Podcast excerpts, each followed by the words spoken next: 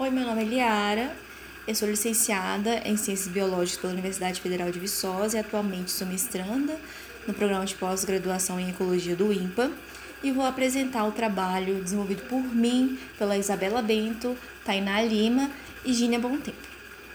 Esse trabalho tem o título de As Relações entre Educadores de um Cursinho Popular, Reflexões sobre Transformia e Formação de Professores.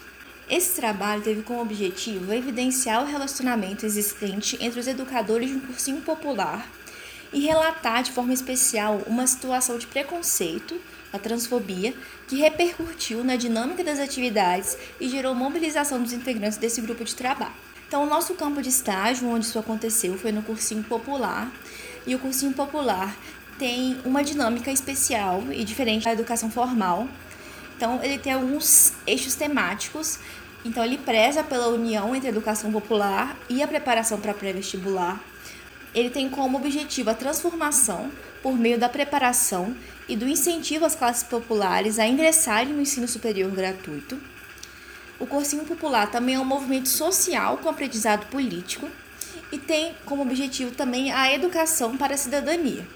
Nesse trabalho, a gente quis relatar melhor sobre a relação entre os educadores que compunham esse cursinho popular.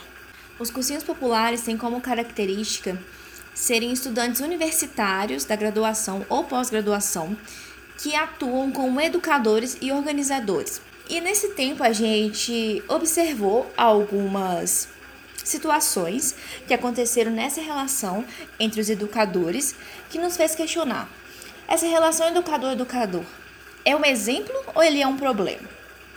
E a gente citou alguns pontos que trouxeram pra gente algum tipo de incômodo.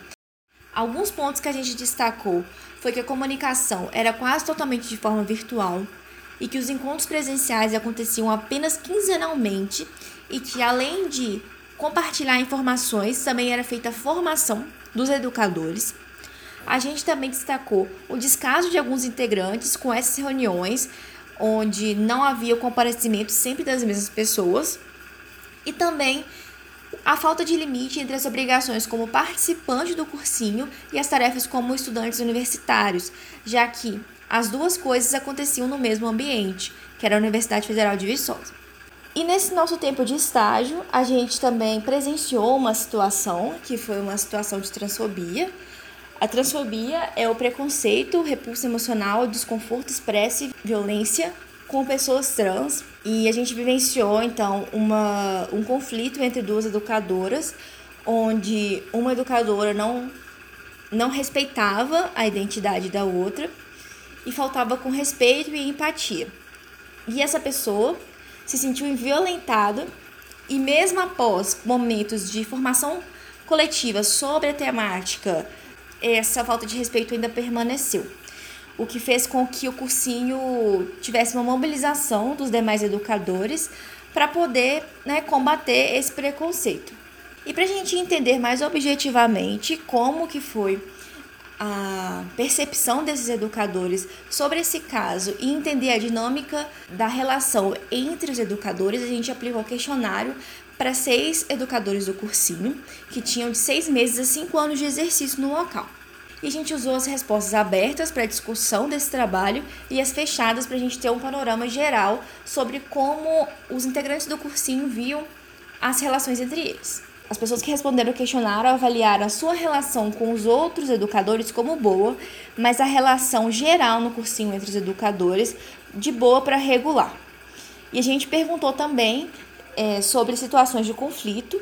Todos eles responderam sobre a situação de transfobia, mas também houve outro relato a respeito de um caso de racismo. Então, com esse questionário, a gente viu que os educadores não têm uma relação muito próxima entre si e que algumas vezes aconteciam desavenças. Nesse trabalho, a gente também percebeu que o cursinho popular tem vivências totalmente diferentes do ensino formal.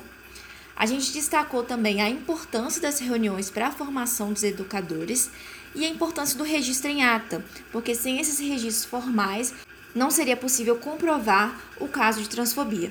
Então, esse é um resumo do nosso trabalho e eu espero que vocês tenham gostado e qualquer coisa podem entrar em contato é, pelo e-mail liara.azevedo4.gmail.com